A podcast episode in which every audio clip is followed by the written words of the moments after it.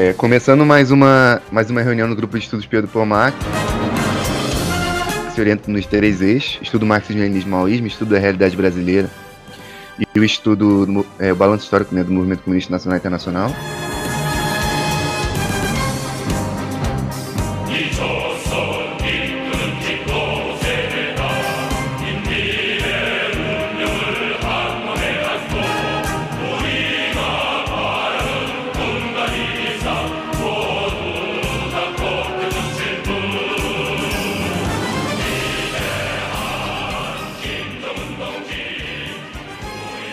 Hoje a gente vai dar pontapé inicial nos nossos estudos sobre, é, sobre o movimento comunista nacional e internacional de maneira mais profunda e tal, para a gente fazer o balanço histórico.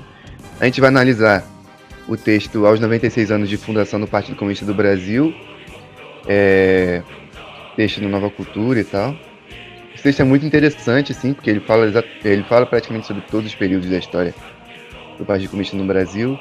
É, de maneira sucinta assim e tal. Isso é bem interessante. Então eu vou fazer uma breve introdução.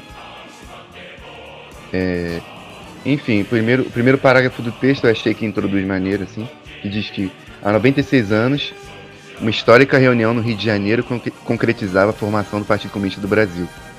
No quase um século decorrido, depois daquele dia, a história do país se caracterizou pela mais, pelas mais encarniçadas lutas de classe, onde se encontram de um lado as forças reacionárias do imperialismo norte-americano, dos proprietários territoriais feudais, da grande burguesia comercial financeira e das forças armadas fascistas do velho Estado vigente, e de outro, as forças revolucionárias e, e progressistas da classe operária, dos camponeses, da pequena burguesia e da burguesia nacional. Os dois blocos em luta buscavam decidir, respectivamente, pela manutenção de toda a situação de miséria e de opressão em que vegeta a nossa nação e seu povo, através da manutenção do monopólio da propriedade da terra, do subdesenvolvimento econômico e da dependência, é, da dependência aos capitais externos, ou pela libertação nacional e social de nosso povo através da revolução agrária e antiimperialista que expropria as terras e as entrega ao usufruto gratuito dos camponeses, pela nacionalização dos monopólios imperialistas que atuam em nosso país e por uma política de desenvolvimento econômico voltada para a industrialização acelerada da nação. É, primeiramente, o texto fala que a situação da nação não mudou qualitativamente no que diz respeito é, a esse subdesenvolvimento econômico, a dependência, a necessidade da libertação nacional da revolução agrária anti-imperialista, é, o monopólio da terra e tudo mais. Ainda estamos sendo explorados e expoliados pelo imperialismo norte-americano e o governo dá mais e mais provas que pretende vender o Brasil para o capital estrangeiro e, com isso, tenta sanar a crise que o imperialismo está submetido e o latifúndio também, em favor do próprio e do latifúndio também. A minoria traidora e antinacional, representada perfeitamente pelo governo, pretende jogar no colo das massas populares, das massas populares o prejuízo do imperialismo, desnacionalizando a economia, fazendo a reforma da previdência, removendo conquistas sociais adquiridas em um século. É... Aí, enfim, é, sobre a fundação do Partido Comunista do Brasil. O Partido Comunista foi fundado buscando superar a ideologia pequeno-burguesa anarco-sindicalista predominante no movimento operário. Isso foi muito importante é, isso praticamente tornou o Partido Comunista hegemônico dentro do movimento operário, é, porque foi a primeira vez que é, no movimento operário tinha uma organização que unificava as bases as bases do movimento operário e sindical na nação brasileira. Né? Teve aquela fundação do Bloco Operário Camponês, que era a forma que o partido atuava dentro do movimento operário camponês e tal. É, esse bloco foi muito importante que ele foi o germe das lutas que travaram é, no decorrer do, da história do partido, tipo 10, 20 anos depois. E, e foi a primeira vez que teve uma organização, de fato, nacional dos separadores e tal, né? Porque uma das uma das dos problemas assim do anarcossindicalismo era que tinha várias organizações anarcossindicalistas pelo Brasil e elas não elas não tinham nenhum nenhum tipo de, de, de centralidade assim tipo de união por algum por alguma causa qualquer que seja. Eles tipo simplesmente era é, é, cada cada organização anarco-sindicalista lutava pelas suas próprias pelos seus próprios interesses particulares assim. Na segunda década de sua existência, o partido se transforma numa força capaz de jogar um papel decisivo é, nas heróicas lutas antifascistas travadas no nosso país. Né? É muito importante a gente compreender esse período, é, os erros, os acertos e tal, e compreender que teve sim uma, uma revolução fracassada no Brasil e que foi uma revolução e tal, que tipo, isso é negado pela história, assim, tipo, é, pouco se fala sobre isso, inclusive os próprios partidos comunistas, é, que a gente vai chegar lá, né, que, que são revisionistas, é, renegam isso, tipo, não falam da, da, da heróica luta libertadora de 35 e tal, que o partido empreendeu, da Aliança Nacional Libertadora.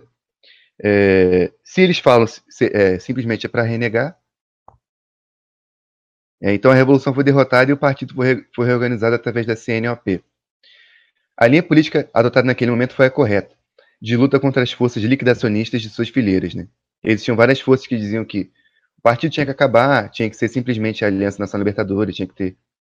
Essa Aliança Nacional Libertadora não necessariamente tinha que ter é, uma centralidade, tipo, uma direção e tudo mais.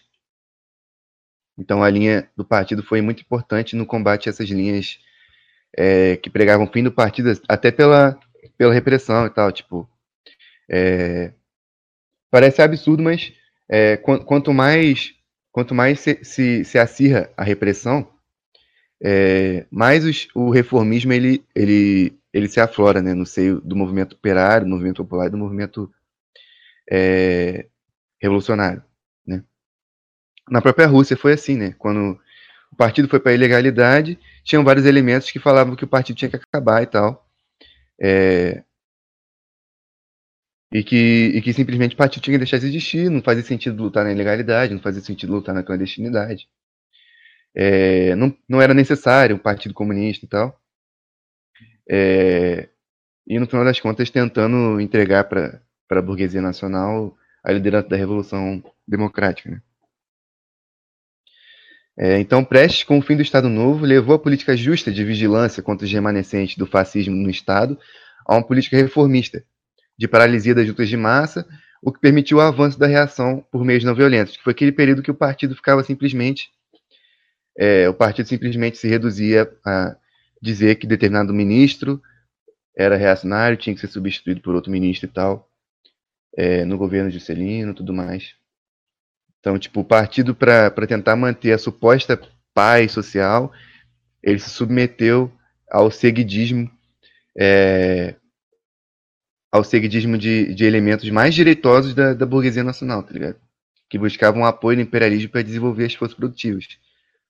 Diferentemente dos elementos que, é, que eram mais nacional-desenvolvimentistas de fato. Porque, tipo, durante o período de Juscelino Kubitschek teve uma penetração imperialista no, no Brasil e, e, foi o começo do, da desnacionalização da economia. É, vários teóricos, até mesmo keynesianos e tal, tipo, é, trabalhistas, varguistas, vão mostrar isso e, tipo, o Partido Comunista, ele, ele meio que, ele meio que, tipo assim, apoiava de maneira velada o, o Juscelino. Então, na ilegalidade, o partido fez uma autocrítica, né? É, aí já depois do golpe lá no, no Getúlio Vargas, do golpe do, do Dutra. O partido fez autocrítica dos erros durante a aplicação da linha justa de União Nacional, que era a linha da Frente Única Antifascista, é, que o partido fez. E os erros eram basicamente o fato de que o partido meio que recuou demais na, na linha política a ponto de não reivindicar, por exemplo, liberdades democráticas básicas como direito à reunião e tal, ou libertação dos presos políticos.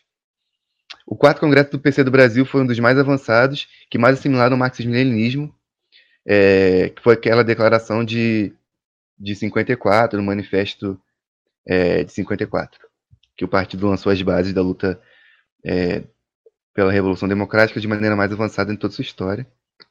Então, no Brasil, a luta popular também verifica momentos de apoteose, como na luta armada dos camponeses de Porecatu, nas campanhas do movimento Petróleo é Nosso e nas grandes jornadas nacional libertadoras e democráticas que foram os levantes populares após a deposição de Getúlio Vargas em agosto de 54, que bateu com, com essa política acertada do partido. Então, é, esse, período, esse período teve realmente uma grande, um grande, uma grande é, efervescência dos levantes populares nacionais no Brasil e tal, tipo, um grande sentimento patriótico tomou conta da nação. É, o 20 Congresso do Partido Comunista, dois anos depois, que deu fôlego ao revisionismo no seio do partido, né? É, e, essa, e esse ponto aqui do texto eu achei muito, muito interessante, porque ele fala exatamente que, que tipo, o revisionismo não é, tipo, um momento, é, ah, teve lá o 20 Congresso no Partido Comunista, e aí simplesmente o revisionismo tomou conta, é, mas que, tipo, já existiam contradições dentro do partido, existia a luta de duas linhas dentro do partido entre o capitalismo e o socialismo, é, a luta de classes interna entre é, a linha revolucionária e a linha reformista, né? E o, e o 20 Congresso do Partido Comunista deu fôlego à linha reformista no seio do partido, não simplesmente foi é, uma imposição e tal, tipo... Por que, que eu tô falando isso? Porque, tipo, tem muitas pessoas que, dentro dos partidos revisionistas e reformistas de hoje, eles falam que é, o problema, o grande problema do Partido Comunista dele ter é, errado nesse período, né, porque eles negam que existe khrushchevismo e tal, o grande problema foi o centralismo democrático, né? Eles dizem isso, que o centralismo democrático ele era duro, né, é, centralismo teórico do partido, e aí acabou que todo mundo tinha que seguir a linha. E essa é, essa é, é a explicação dos, dos revisionistas a respeito do, do revisionismo no partido. Né? É, sem compreender a luta de duas linhas que já se travava há muito tempo e tal, desde o surgimento do partido lá atrás, e, e tentando usar o, a existência do khrushchevismo e do revisionismo para negar o marxismo-leninismo também. Então, o partido na declaração de de 58 dá guinada ao revisionismo, adota a tese da Revolução Pacífica e seguidismo diante do nacional desenvolvimentismo, revolução por vias eleitorais e tal. É, e constitui, assim, um novo PC brasileiro de orientação social-democrata. A linha política direitista e reboquista do partido impede o desenvolvimento da tática correta, o que é fundamental na vitória do golpe militar de 1 de abril de 64. Prestes afirmava que qualquer intenção golpista seria decapitada pela ação do exército e afirmava que o caráter do exército era democrático popular. Ou seja, é, supervalorizando é, várias tendências que existiam dentro do exército que eram de fato democráticas e populares, a ponto de negar o caráter reacionário do exército é, brasileiro. Por isso, o revisionismo tem um papel contra-revolucionário. É, e aí a Carta dos 100 e a reorganização do Partido Comunista do Brasil. Esse momento também foi muito interessante da história do Brasil mesmo, porque é, foi foi assim, tipo, um dos únicos países que teve de fato também a, a luta antirrevisionista nesse período e tal. É, poucos países tiveram essa ruptura, assim, tipo, com os revisionistas. É, o Brasil, a Índia, é, as Filipinas e tal, tipo, inclusive os países que, que tiveram essa ruptura, como Brasil, Índia, Filipinas, Peru, a maioria está tendo uma, uma guerra popular hoje, sabe? É, então, denuncia de maneira pioneira o resionismo khrushchevista e a assimilação das teses do presidente Mao. Aí o partido é, escreve um importante documento, que é a Guerra Popular Caminho da Luta Armada no Brasil, é, documento que a gente publicou lá no Marxist. Então, se vocês quiserem ver lá, esse documento é muito interessante, já até citei ele aqui em outras reuniões, é, que ele faz um, uma análise da sociedade brasileira, uma análise do território no Brasil, faz uma análise bem profunda assim do Brasil, uma análise honesta e tal. Então é bem maneiro. É, e se deram é, foram travadas heróicas lutas contra, contra as tropas do exército na ditadura militar fascista.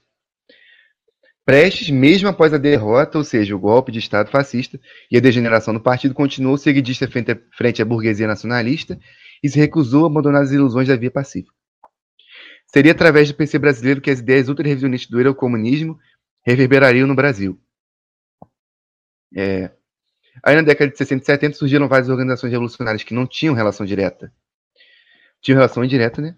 Mas não tinha relação direta com as lutas travadas nos anos 50 contra o revisionismo, o avanço da revolta, da consciência popular da classe operária e dos setores médios urbanos. Vou abrir aí para fala, depois eu dou continuidade então. Era sou eu mesmo. O que eu acho, que eu acho interessantíssimo é que o que o Prestes, só para fazer um comentário breve mesmo, que o Prestes, é, apesar de todo o seu obviamente, todo o seu papel histórico e tudo mais, ele retoma, ele, ele faz uma autocrítica, né?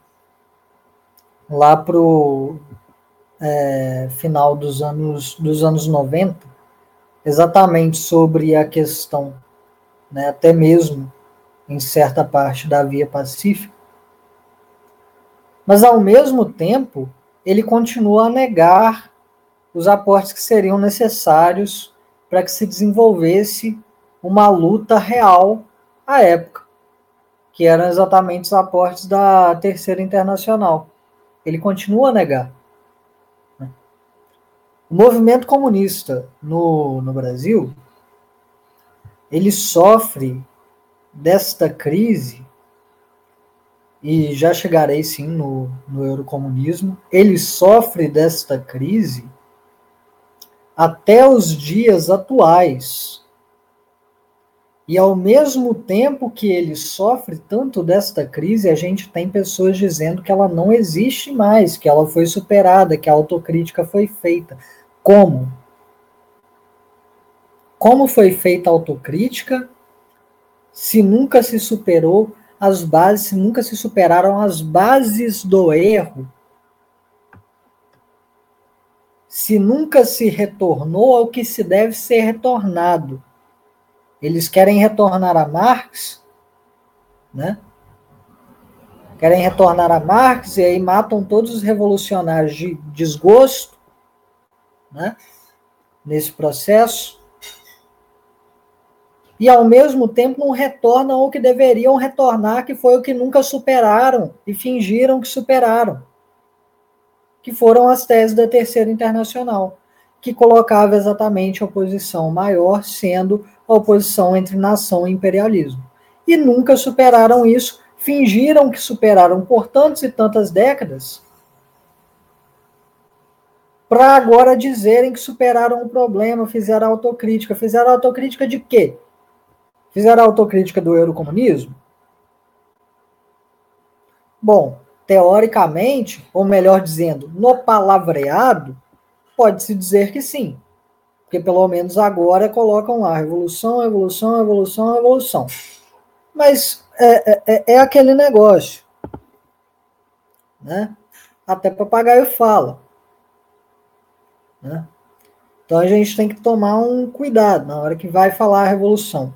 Na hora que a gente vai falar, por exemplo, é, e é muito, é muito, é muito engraçado isso, né? na hora que as pessoas vão falar sobre é, o movimento proletário, a luta proletária, o desenvolvimento do proletariado como classe, né, que toma ali o Estado em suas mãos, as pessoas falam isso muitas vezes sem levar em conta as próprias revoluções de socialismo real e os seus desdobramentos históricos. E se colocam numa posição de é, é, numa posição idealista em relação ao que já existe, porque querem postular algo novo que eles nem ao menos sabem o caminho para chegar até lá. E é isso que a gente vê sendo é, é, colocado e postulado de forma axiomática hoje nos partidos. É isso que a gente vê. E aí falam que superaram, falam que fizeram autocrítica, fala isso e aquilo, mas não adianta. Porque, em essência, as teses permanecem. E a crítica ainda deve ser feita. E a crítica, ela está sendo feita. Pelo que está sendo feita a crítica? Se não pelos militantes lá dentro. E, obviamente, existem o que os que fazem essa crítica internamente também, mas se não pelos militantes lá dentro, apesar de dos que fazem também a crítica lá dentro, que são uma minoria, apesar deles, a crítica já está sendo feita pela própria realidade. A crítica já está sendo feita pelo próprio povo.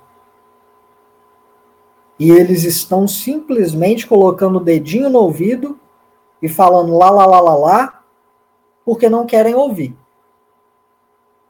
Entendeu? Porque não querem perceber a falta, o desgaste que isso está causando no movimento comunista como um todo no Brasil. Então, quando a gente coloca a questão, a gente tem que prestar uma atenção imensa no fato de que você dizer que fez autocrítica não significa que você fez. A autocrítica ela se comprova na teoria, ela se comprova na materialidade, ela se comprova na junção entre teoria e prática, pois assim Marx concebia e assim funciona o mundo né?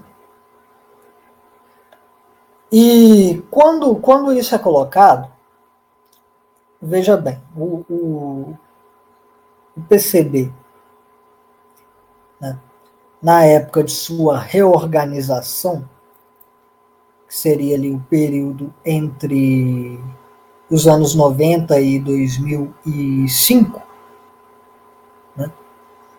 onde o partido era completamente, plenamente desagregado, onde o partido não tinha nenhuma sombra de centralismo, né?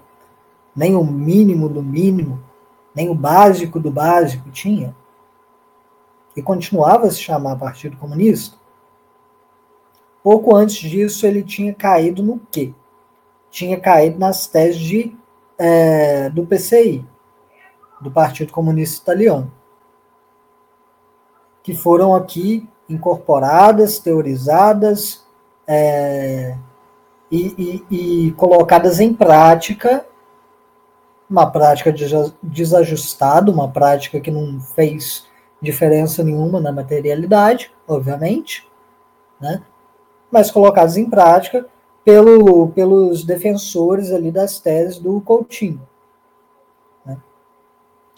E aí você tinha os defensores da tese do Coutinho, você tinha os pragmáticos, que estavam subordinados ao Coutinho, você tinha os que ainda eram é, ali, né, que tinham ainda ligação com o Prestes. E o Prestes já estava no processo de fazer a crítica, pelo menos das teses eurocomunistas. Né? Mas você tinha a maioria do partido defendendo isso. Né? E, gente, pode-se dizer que isso foi superado? Pode-se dizer que a tese da subordinação do socialismo à democracia, a democracia abstrata, foi superada? Pode-se dizer que a democracia, como valor universal, enquanto centro dirigente das ações partidárias, foi superada? Olha, veja bem, quando você tem um partido comunista, e eu não falo aqui apenas sobre o PCB, eu digo sobre todos os partidos que vão se reclamar enquanto tal, enquanto revolucionários dentro do nosso campo atual. Quando você tem estes partidos colocando-se em posição na qual a ação deles, a ação que voga, né? a ação que traz alguma ação prática, né? que traz alguma mudança, mesmo que pequenina. Né? Quando você tem esses partidos subordinando o pouco que eles podem fazer a aceitação de social-democrata, de é, teses pequeno-burguesas, de teses de linhas revisionistas, teses de linhas academicistas, quando você tem a subordinação da própria teoria à banca de universidade e não ao povo, a única coisa que você comprova é que aquilo de fato nunca foi superado. A única coisa que você comprova é que ainda há muito que se fazer dentro do movimento comunista brasileiro como um todo. E é exatamente por isso que esta crítica, esta e as demais que são feitas aqui, elas são necessárias e importantes, né? Elas não são ataques, é exatamente por isso que são importantes, porque há muito que se fazer no movimento comunista brasileiro para se superar os resquícios, as feridas profundas que foram deixadas tanto pelo 20 Congresso da, do Partido Comunista da União Soviética, quanto também pela queda do Muro de Berlim, pelo fim da União Soviética, que foram ali continuadas, e também pelo neoliberalismo, que é exatamente é, o ponto de verificação máximo dentro da direita de que a esquerda estava fazendo bosta. Porque se não estivesse, não existiria. Né? Encerro aqui minha fala. Eu gostaria de comentar, concordando com Marconi, é, e também algo que é bem expresso aí no texto, sobre a permanência dessa linha seguidista é, da direita, né? É, que permeou pelo partido, e inclusive o próprio texto demonstra como que isso foi danoso no período da ditadura militar, ao passo que a reacionarização do Estado é, capitalista burocrático ela já, já, já estava em seu auge, enfim, é, mesmo com, com o fracionamento do partido, a fundação do PCdoB, a, a levada a cabo da, da luta revolucionária pela, pela linha correta pelo PCB naquele momento, é, fazia com que se explicitasse que no, no movimento comunista como um todo tivesse né, essa disputa entre as duas linhas, a linha reformista e a linha revolucionária, e marcando também que durante esse processo a própria realidade deixou é, evidente sobre as contradições que permeavam sobre essas teses, que eram basicamente é, apologistas à burguesia nacional e ao reformismo é, explícito. E ressalta que nesse período houve também um fracionamento, um outro fracionamento do PCB, dos revolucionários que eram remanescentes e ainda faziam essa disputa interna no partido, e que a partir daí se criaram várias outras é, frentes né, para poder fazer uma, é, um, um, contraponto efetivo à ditadura militar e o avanço do, do imperialismo no Brasil. É, eu achei muito interessante essa parte. E sobre o que o Marconi comentou, a gente vê que esses erros eles permanecem. Esses erros eles permanecem não só é, no PCB em questão, mas é, foi levado a cabo também é, o direcionamento né, da, da linha é, reformista explícita também no PCdoB, por questões diferentes. É, no documento vai explicitar também que a, durante determinado período, quando o João Amazonas ele abandonou, abandonou a linha revolucionária, ele começou a adotar as concepções é, rodeaístas, enfim, o, o constante ataque às teses do presidente Mao e, e enfim, não, a não sistematização correta sobre a, a guerra popular prolongada. Enfim, tudo isso levou também o PCdoB a, a grandes equívocos e aos poucos irem introduzindo também as correntes pequeno-burguesas e frente também a, a ofensiva do neoliberalismo, do fracionamento do movimento comunista como um todo, também o PCdoB descambou para o reformismo de forma aberta. E eu acho muito interessante esse debate, porque nesse documento é, expressa de uma forma bem sintética é, uma crítica honesta, uma crítica justa, uma crítica sincera e um balanço crítico, de fato, sobre o movimento comunista ao longo do século XX e também da atualidade, porque os grandes debates que, que fazem é, sobre o revisionismo, sobre a questão do oportunismo e como que isso se implantou no seio dos partidos desde o vigésimo congresso e também tinha seu germe antes do vigésimo congresso, mas o vigésimo congresso ele foi o seu é, o seu o seu auge né do, do, do golpe é, oportunista nos partidos é, ele, eles vêm no sentido de também é, reaglutinar o, a linha, é, o, os revolucionários na linha revolucionária e fazer, fazer frente também a, a todas essas é, correntes e fracionamentos que são é, de fato reacionárias. E nesse sentido eu achei muito interessante esse texto, ele faz um balanço crítico muito bom.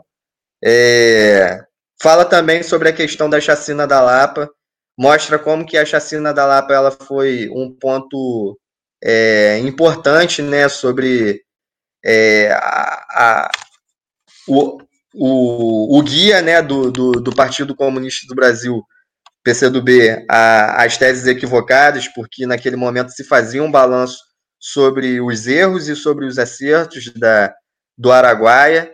Enfim, o que foi levado a cabo depois pelo, pelo João Amazonas foi algo que, que, que de fato prejudicou a sistematização correta sobre a experiência e, e mostra também como que, que foi dado todo esse processo. Por enquanto eu vou encerrar minha fala. É, então, Tipo, como eu estava falando, na década de 60 e 70 surgiram várias organizações revolucionárias que não tinham relação direta com as lutas, as lutas travadas nos 50 contra o revisionismo, que representavam o avanço da revolta da consciência popular, da classe operária e dos setores médios urbanos contra a ditadura militar. É, os setores que romperam com o PC brasileiro entre 67 e 66 e 67 representavam as forças revolucionárias que subsistiam ali, né? Ou seja, organizações que surgiram depois da ruptura e tal com, com a Carta dos 100. Em meio à difícil situação do terror fascista, optava-se pelas divergências secundárias, em detrimento da unidade na luta armada contra a ditadura reacionária. E eu achei essa parte maneira também, porque ela lança as bases também da reconstrução é, do Partido Comunista no Brasil hoje, tá ligado? Da reconstrução do movimento comunista no Brasil também. É, a assassina da Lapa em 76 coroou o projeto dos generais militares de liquidar a cúpula dirigente do movimento revolucionário. É, todas essas, essas, partes, tipo, são importantes e tal. Aqui a gente vai, na sequência das nossas reuniões, é, fazer reuniões específicas e tal sobre, sobre elas, e vai ser interessante. Então, sendo um partido hegemonizado pela esquerda católica, ou seja, Partido Comunista do Brasil, partido que fez a ruptura lá atrás, ele começou a se desfazer no meio de várias organizações é, da esquerda católica. Inclusive o, o Aldo, é, aquele que era, aquele cara que era ministro, é, não sei se era da saúde, Aldo Rebelo, acho que é o nome dele. Ele era dessas organizações de esquerda católica, renegando as teses do presidente Mao, desenvolvendo uma política diretista nos últimos anos da ditadura militar é, advogando democracia como valor universal e tudo mais, concedendo assentimento às manobras do imperialismo no Brasil para encobrir o regime dos latifundiários e grandes capitalistas sob uma roupagem democrática constitucional. E aí o partido é, abandona a luta armada, né? Ou seja, é uma questão muito interessante que se deu na Chacina da Lapa, porque a simples glorificação da luta na Araguaia, que representou o abandono da luta armada, ou o germe do abandono da luta armada pelo partido. E não simplesmente é, é, colocar a luta pacífica como as bases da luta que o partido vai travar simplesmente. Saca? Ou seja, a cúpula revolucionária, né, o Comitê Central do Partido Comunista do Brasil, estava fazendo autocrítica sobre os erros e acertos na luta na Araguaia. Tiveram muitos acertos, apesar dos erros.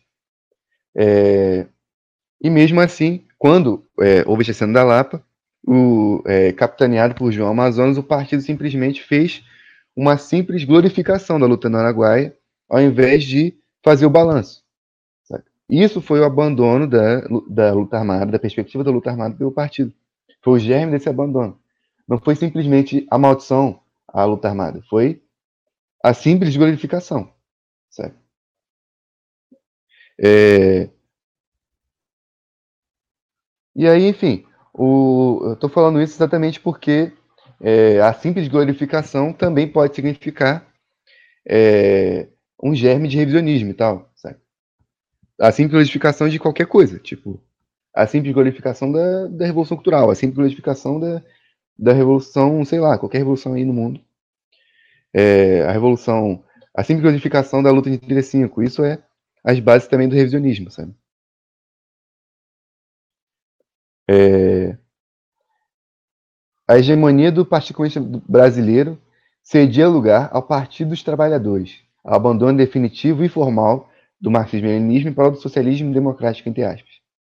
Que é aquelas teses que tal que o, que o marxismo-leninismo é, é populismo, de que o, o trabalhismo é populismo, o movimento antiimperialista é populismo e tal, é, importando mesmo é, concepções do, do Partido Democrata Norte-Americano para o Brasil. Aí essa, essa parte aqui muito interessante no texto, que fala sobre as três fases distintas do revisionismo no Partido Comunista do Brasil. Na primeira, o diretismo tático era complementado pelo esquerdismo linha, da linha albanesa, atacando as teses do presidente Mao de modo dogmático.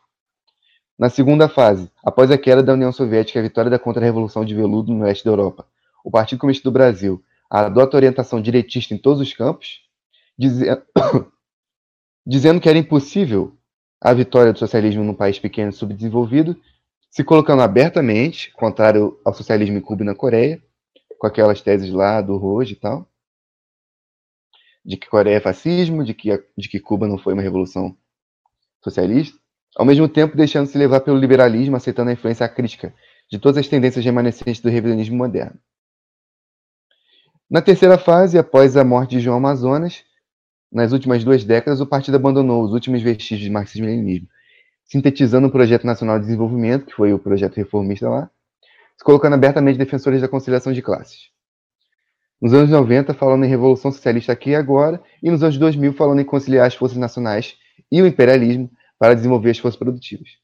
E toda a linha pensada e aplicada pode ser resumida como uma reedição da política de desenvolvimento do capitalismo nacional autônomo, sem liquidação do latifúndio ou ruptura com o imperialismo norte-americano, e com a substituição crescente das lutas das massas pelos acordos institucionais miseráveis e sem princípios, a política dos setores mais moderados da burguesia nacional. Sendo incapazes de combater o golpe de Estado em curso no Brasil, o golpe de Estado em, é, em 2016, reafirmava-se uma vez mais as teses leninistas sobre a necessidade do partido de vanguarda da classe operária. A única arma decisiva da classe operária é a organização. Conhecemos, de acordo com a própria lei, o desenvolvimento desigual do, do capitalismo, momentos de avanço e de recuo, de sucesso e de derrotas da Revolução que foram diferentes para diferentes países. Algo, porém, distinto em todos eles. As lutas revolucionárias conseguiram alcançar sucesso sempre que puderam contar com a liderança consciente de um sólido partido marxista-leninista. Devemos, então, olhar para a Revolução Russa e Chinesa, revoluções mais importantes da história, é, para realizar nossa tarefa principal, que é a de reconstruir o Partido Comunista sob orientação do marxismo-leninismo maoísmo. É necessário estudar o marxismo-leninismo maoísmo e a experiência histórica do Partido Comunista do Brasil, juntamente com a maior compreensão das condições concretas do avanço da reação e da consolidação do governo golpista antipopular internacional é, secundado pelo apoio consciente ou não do oportunismo hegemônico entre as forças populares, para melhor realizar a tarefa fundamental que nos é colocada. Pode falar aí. Eu queria comentar esse ponto que, que foi puxado, é, tanto pela, por essa questão né, da, da glorificação da guerrilha do Araguai, e isso leva a gente também a, a, a fazer o questionamento sobre as diversas formas que o revisionismo se expressa.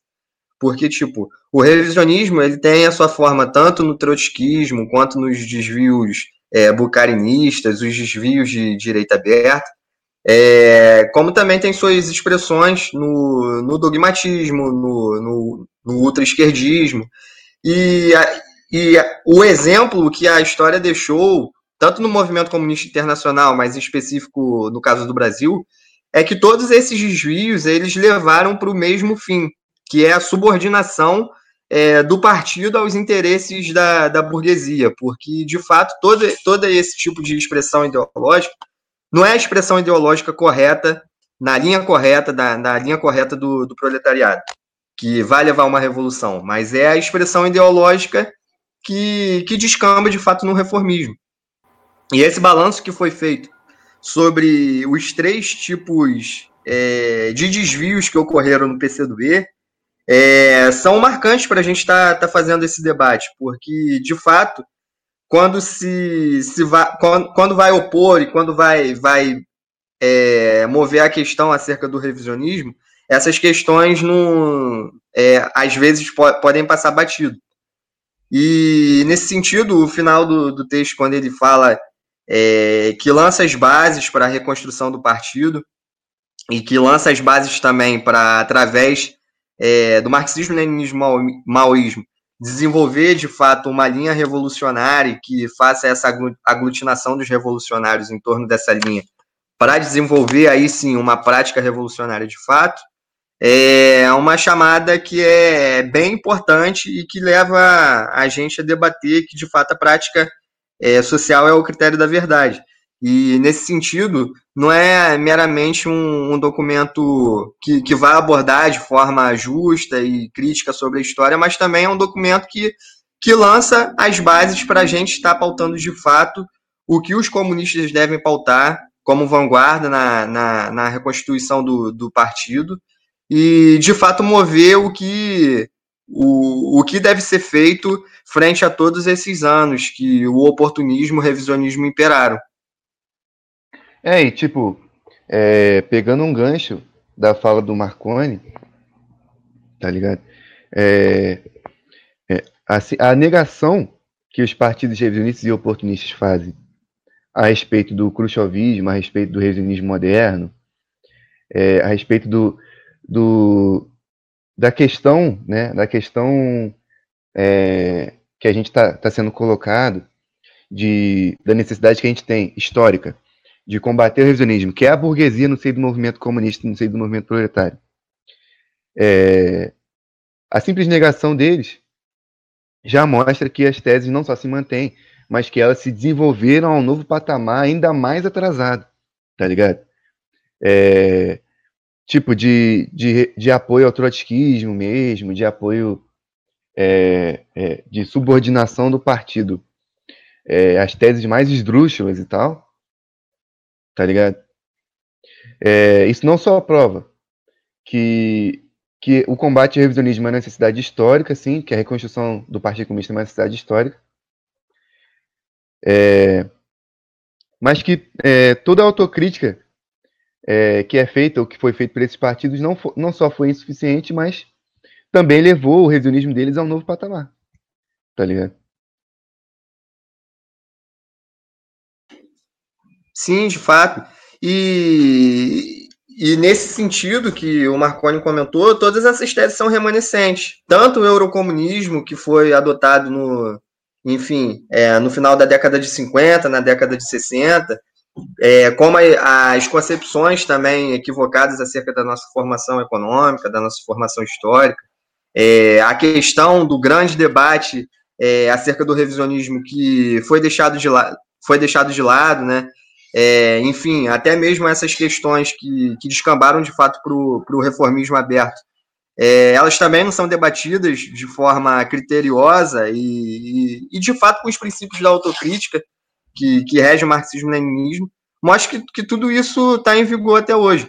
E é interessante a gente mencionar também é, que todos esses princípios que regem o marxismo-leninismo, eles só podem ser pautados de fato em um partido que leva, leve a cabo a ideologia né, do marxismo-leninismo de fato, do marxismo-leninismo-maoísmo. Porque é difícil a gente falar sobre crítica e autocrítica em partidos que têm na fraseologia uma defesa né, é, da revolução em si, do socialismo, mas que na prática são partidos reformistas e que de nada são diferentes é, ao próprio.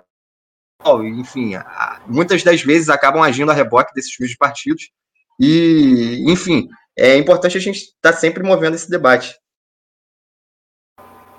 Só um comentário breve aqui. É que exatamente nesse sentido aí que o Nathan falou, né, que é, da questão né, da permanência dos, das teses errôneas e tudo mais, como, como eu havia comentado lá, e hoje em dia, é, de, desgraçadamente, para a infelicidade de todo o movimento comunista, de todo o povo brasileiro e de todo mundo que é, tem a capacidade né, é, de se utilizar plenamente suas funções cerebrais, é, nós temos a nata da nata da nata, né, do, da degeneração teórico-prática é, sendo, sendo aí dada, dada voz né, a essas pessoas é, e sendo criadas cada vez mais delas É incrível isso, né? É, eu, eu estava brincando é, que eu iria escrever um, um texto sobre a crítica do introsa fácil, né? É, e hoje em dia a gente, a gente assim como como o Roger ele vai escrever lá a crítica do, dos mexericos, né? Eu escreverei esse texto também porque é muito necessário, porque hoje em dia, infelizmente, nós temos a criação de cada vez mais figuras e não de é, pessoas com capacidade para dirigir. São figuras, são caricaturas de revolucionários que são a nata da nata da nata da degeneração teórico-prática e que se colocam como grandes teóricos, que se colocam como grandes divulgadores, mas os caras não têm a capacidade de distinguir A de B. Os caras não têm a capacidade de distinguir o lixo do ouro.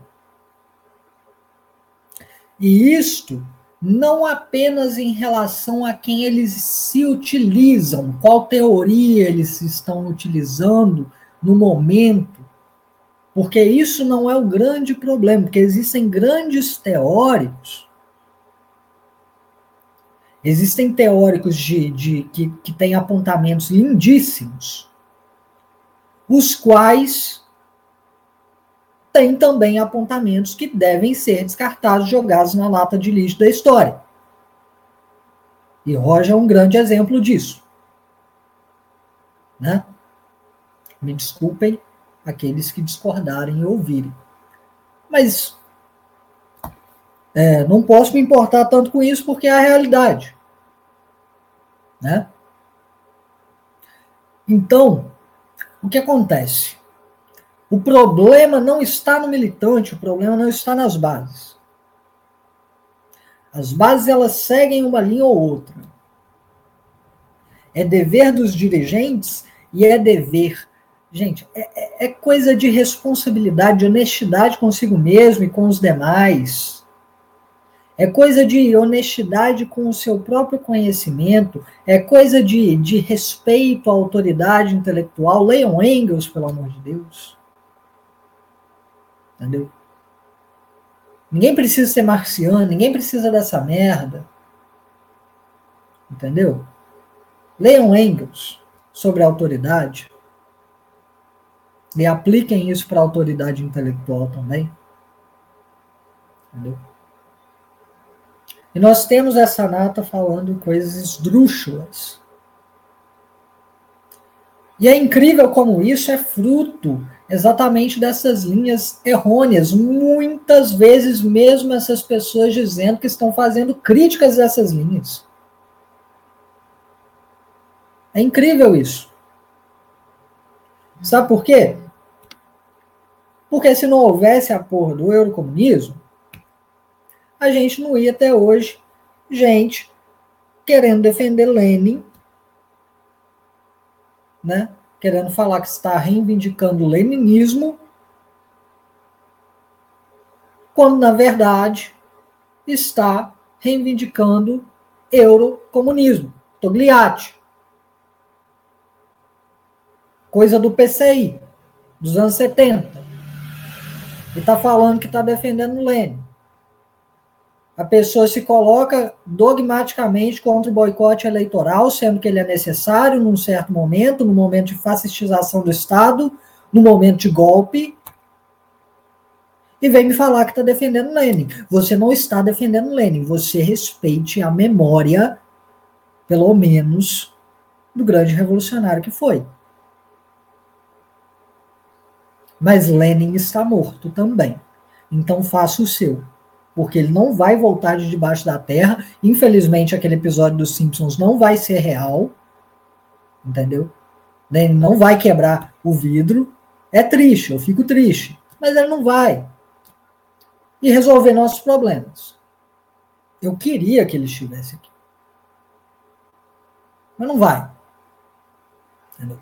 E aí você vê pessoas reivindicando a crítica do cruchevismo, mas ao mesmo tempo defendendo a convivência pacífica. E aí você chora, você bate a cabeça na parede, você chama sua mãe, né? Porque não dá para entender. Né? Não dá para entender. Eu sou incapaz, talvez eu seja burro. Talvez eu seja um animal, mas não dá para entender criticar o cruchevismo ao mesmo tempo que de defende convivência pacífica com teses burguesas, com a democracia burguesa, sem uma proposta radical, sem uma proposta de revolução concreta. Não dá para entender. Não dá para entender ainda mais a reivindicação do maoísmo que é dogmatista. Não dá para compreender. Né? Porque o maoísmo, se qualquer coisa, ele é o maior aporte teórico prático contra o dogmatismo. E a única coisa que a gente é, precisa para ver isso é um pouco de boa vontade. Entende? Não adianta. Não adianta reivindicar o, o maoísmo e, e, na primeira oportunidade, se utilizar apenas das teses caducas de mal. Ou daqueles que é, sintetizaram seu pensamento. Não adianta. Então, o que, que é a problemática que, a gente, que deve ser posta? O comunista, ele é materialista. Isso é uma coisa que as pessoas vão repetir e repetir, está em todo manual, está em tudo, tudo quanto é coisa, tudo quanto é canto, você vai ouvir falando, pô, ah, o comunista é, é, é, defende o materialismo histórico. Aí você chega no movimento comunista, na verdade você só vê comunista idealista. Muitos. Porque o problema das pessoas é esse. Eles vão tomar uma linha derrotista, capitulacionista, eles vão fazer uma exaltação idealista de figuras, eles vão fazer uma, uma idealização das próprias revoluções, eles vão deixar de defender revoluções concretas, eles vão deixar de defender o socialismo real, tudo em troca de um ideal que não vai se concretizar, porque eles não têm capacidade para concretizá-lo. Não tem capilaridade. A gente tem que ser materialista em tudo, tanto na análise dos autores que nós vamos utilizar, quanto também em relação ao nosso próprio tamanho. Eu sou um cara baixo. Se chega um cara de dois metros para me bater, eu tô fudido. A gente tem que ter materialidade para saber o nosso próprio tamanho. E quando a gente souber, e a gente souber que a gente pode ou fazer A ou fazer B, sendo que A é uma denúncia completa e B é analisar caso a caso um negócio que você não pode é, combater caso a caso, um negócio que você não tem capacidade para levar à frente caso a caso, um negócio que você não vai ter capilaridade para ouvir as pessoas que estão sofrendo com aquele problema caso a caso, então você defenda o que é geral porque você não tem capacidade para analisar caso a caso. Então tenha plena consciência de seu tamanho. E é isso, minha fala. Eu ia falar que é, muito da, da suposta é, autocrítica que é feita pelos partidos revisionistas e, e oportunistas e tal, é, ela é, assim como a própria autocrítica do Prestes, apesar do, dos seus méritos e tal, do Prestes ter visto a, é, é, aonde ele levou o movimento comunista é, no Brasil, né? Onde que ele acabou, né? É, apesar disso, é, auto, as autocríticas, as, as, supostas autocríticas que esses partidos fazem, na verdade, como, como eu já citei aqui, elas são tentar usar é, os erros do partido no passado para poder também negar o marxismo-leninismo, né? Porque o que o Prestes fez na, na autocrítica dele foi dizer que, que a culpa do, do revisionismo no partido foi a linha democrática da revolução. Quando essa era a linha acertada e quando o partido avançou em, em direção à revolução democrática, agrária, imperialista, antifeudal, foi o momento mais é, glorioso da história do partido. Né?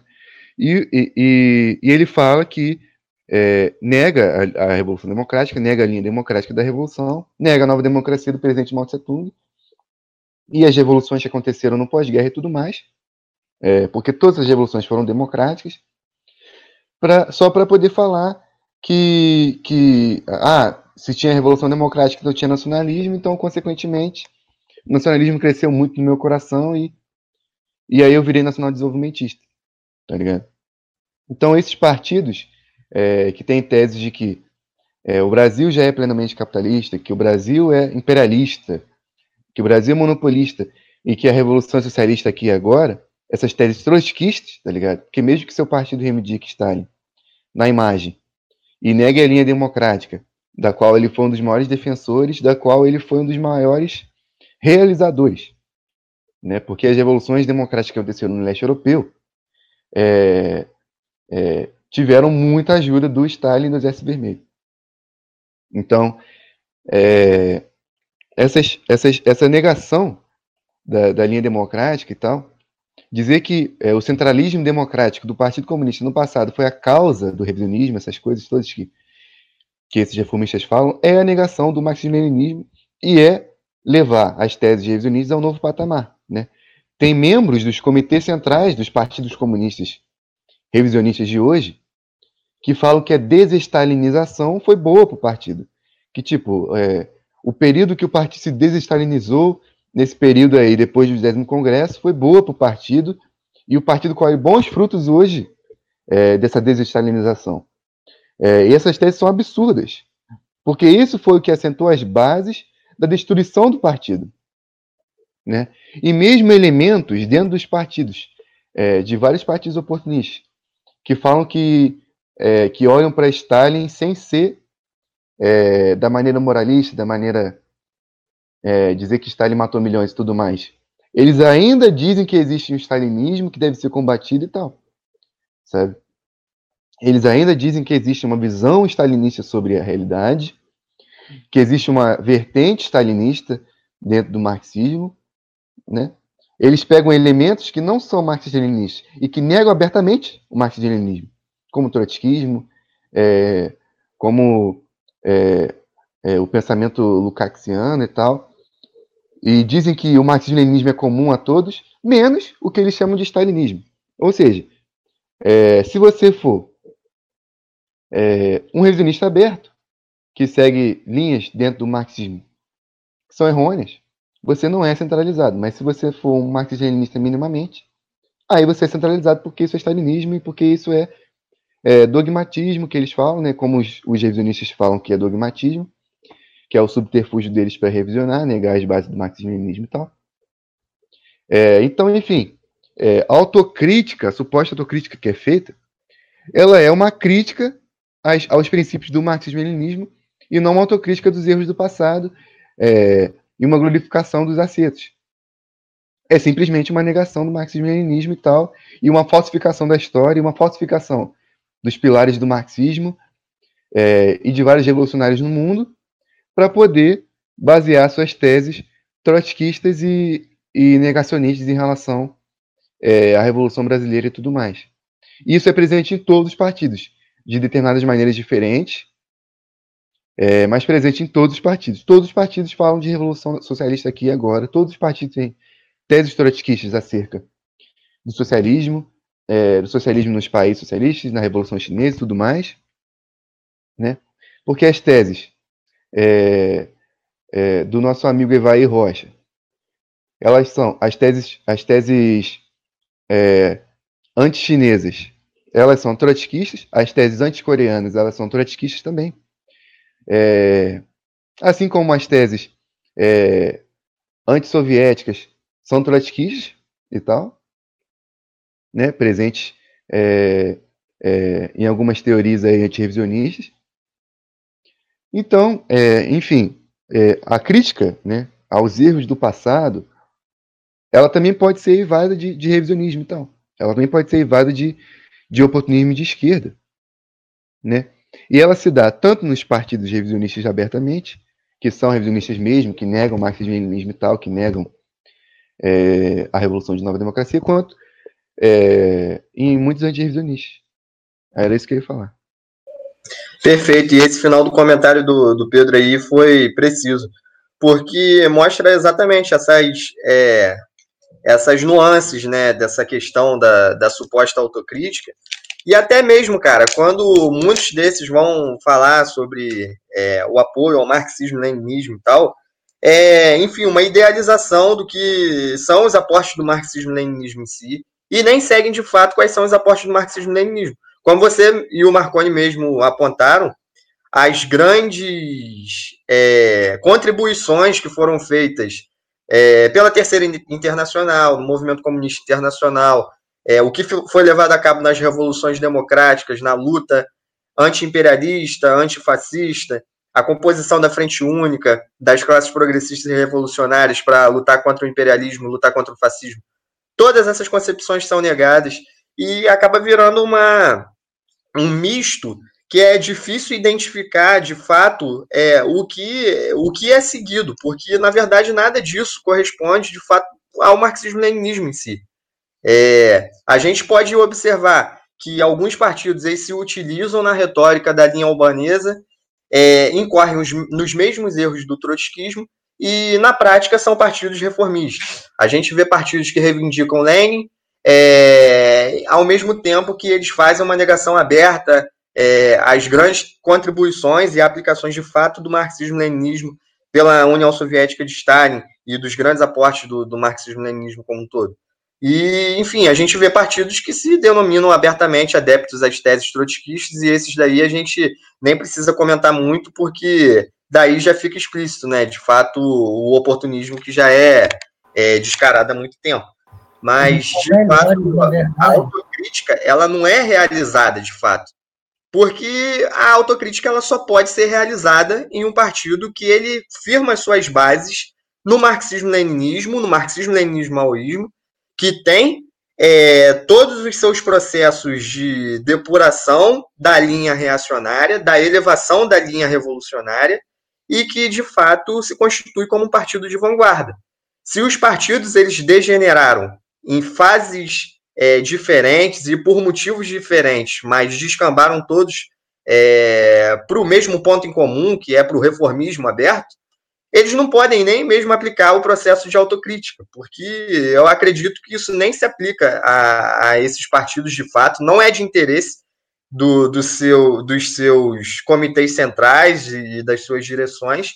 E é uma situação muito complicada, porque isso é, desmoraliza é, completamente é, a história do movimento comunista brasileiro, desmoraliza as nossas figuras revolucionárias, desmoraliza todas as defesas é, corretas, da linha correta, da, das nossas grandes figuras revolucionárias, tanto do, do, é, do, dos componentes clássicos do PCB, é, como o, o, o próprio, é, os próprios componentes dos partidos que vieram após o, o fracionamento. É, e, e, de fato faz com que a prática dos militantes que são militantes honestos é, fiquem completamente alinhadas a serem meros é, cabos eleitorais dos partidos da ordem. Isso é uma situação muito triste, porque a gente ressalta sempre que nossa crítica não é às bases dos partidos, porque as bases, elas, infelizmente, são levadas a isso, mas a gente pede é, encarecidamente sobre a investigação de fato, uma investigação crítica sobre a história do movimento comunista brasileiro, um balanço histórico do, do movimento comunista, para que, de fato, alinhe suas concepções de uma forma correta e se aglutine de forma revolucionária na reconstituição do, do Partido Comunista do Brasil.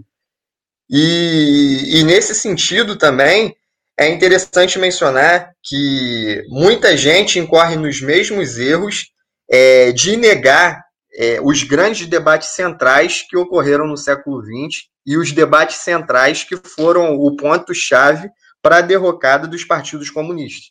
Tem gente até hoje que acha que a discussão entre trotskismo e marxismo-leninismo é uma, uma discussão ultrapassada, quando de como de fato é uma discussão que ela se faz mais do que necessária ser pontuada na atualidade.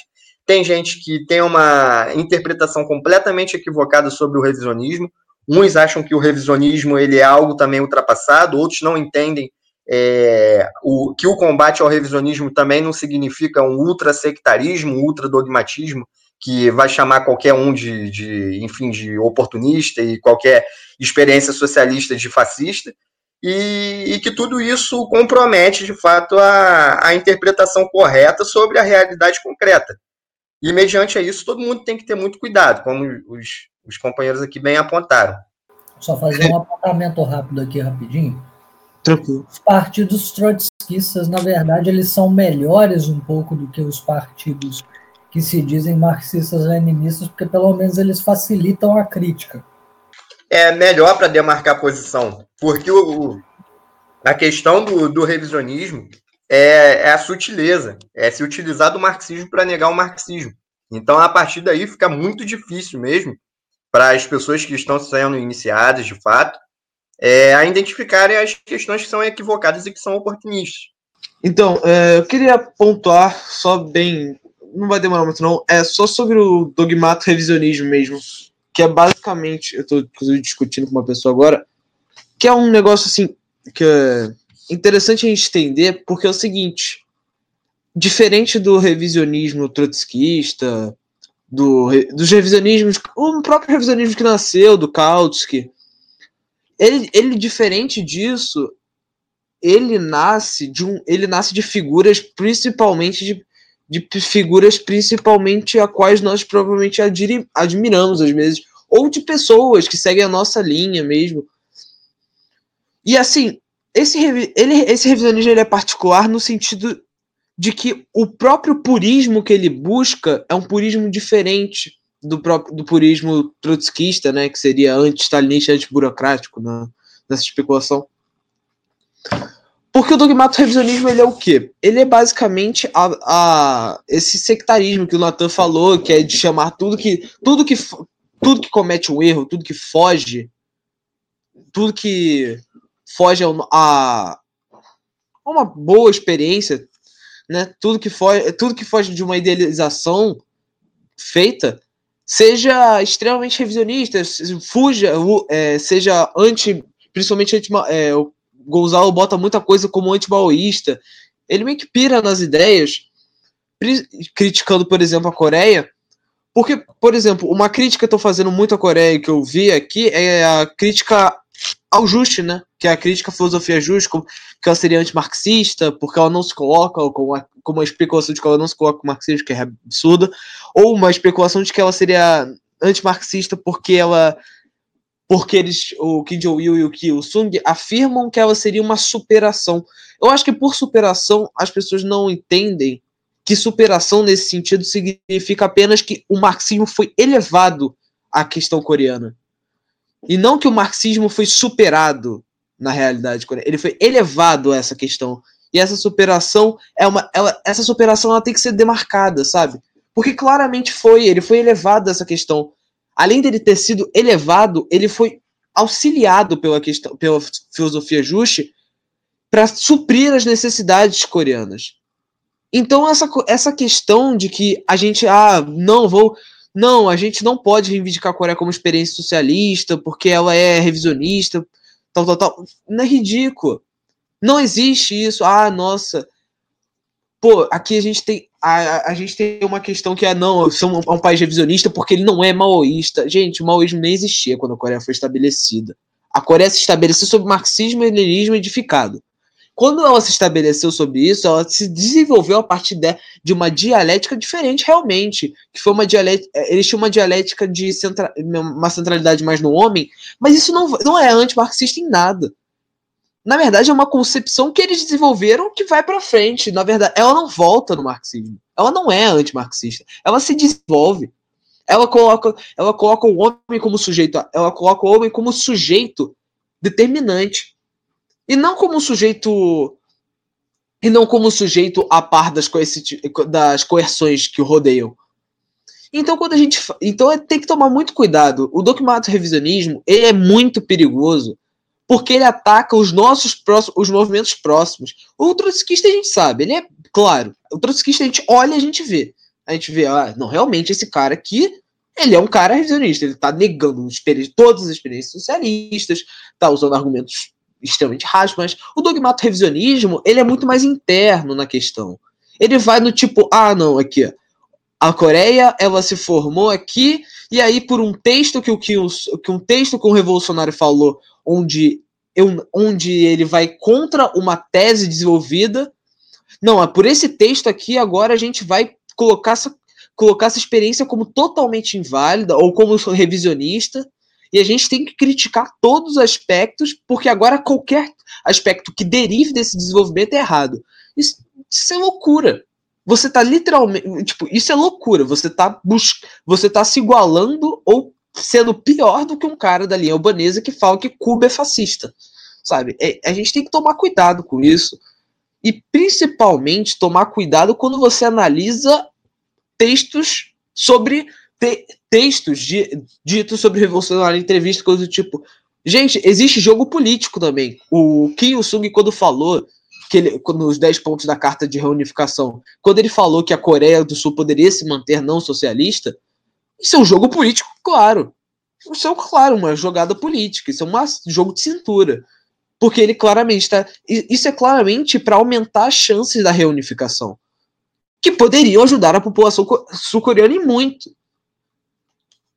Sabe? Não é tipo, se a gente se você tá com boa se as pessoas estão com boa vontade, como esse pessoal do Twitter não tá claramente, se você tem boa vontade, se você tem e se você tem uma realidade, tipo, se você analisa a linha de forma correta, você claramente vai chegar na resposta de que a Coreia não é nada revisionista. O marxismo-leninismo vive lá tranquilamente. Você claramente chega a essa resposta. Agora, se você quer buscar crítica em tudo, absurdo em tudo, aí claramente você vai chegar nessa conclusão errônea, complicada e que vai trazer outros, outros vários problemas. E outra, isso afasta a gente, tá? Isso afasta, isso afasta a gente e, a, e é, promove um subdesenvolvimento da própria linha. Porque quando você fala que tudo é revisionismo, ah não, tudo é, tudo é revisionismo, que tudo tem um erro ali, tudo, tudo que tem erro é revisionismo, tudo tudo vai contra os próprios princípios do maoísmo e tudo mais. Quando você fala isso, você vai deixar o maoísmo estagnado, como se ele fosse perfeito absoluto. E tudo que foge de qualquer instância dele, e qualquer uma, que é da instância do maoísmo estabelecido pelo Gonzalo, qualquer uma instância, tudo que foge é absurdo. Aí você deixa a linha fraca. Não só fraca, você deixa a linha estagnada. E isso é um problema para a própria linha. Então, é isso que eu queria falar, até porque é uma coisa que eu estou discutindo agora e eu acho importante pontuar. É, então, é, bons apontamentos aí do Pedro. É exatamente né, a forma que devemos olhar é, para a Coreia. Né? Dessa forma, precisamente como ele colocou. E o que a gente tem que lembrar, né? É um negócio que Lenin falou, mas as pessoas amam Lenin. Todo mundo ama Lenin, todo mundo é gangsta, até que Lenin fala isso, né? É, elas amam Lenin apenas na medida em que ele fala, pode participar do parlamento, gente, tá de boa. Sabe? E aí esquecem em qual contexto, né? E tudo mais. Mas quando o Lenin fala, aí todo mundo deixa de ser gangsta, porque aí Lenin fala assim: gente, a verdade da teoria, e Mal também fala isso, a verdade da teoria é a prática. E aí eles falam assim, e vocês podem cortar ou colocar um pi, é, mas eles falam assim, ah tá, esta parte aqui a gente vai amassar o livro, vai fazer um bolinho e vai enfiar no reto, no cu, até sair do outro lado né? Porque essa parte a gente não vai observar. Os caras esquecem. Mano, é simples. O que, que é a Albânia hoje? É socialista? O que, que, o, que, que o trotskismo ganhou? Tem alguma revolução de sucesso? ou eles simplesmente se uniram a traidores na Guerra Civil Espanhola, se uniram ao MI6 na Guerra Civil Espanhola. Se uniram a é, racistas do nível de George Orwell na Guerra Civil Espanhola. Né? Então, assim, a teoria ela é comprovada pela prática. A prática é o critério da verdade, precisamente. Né?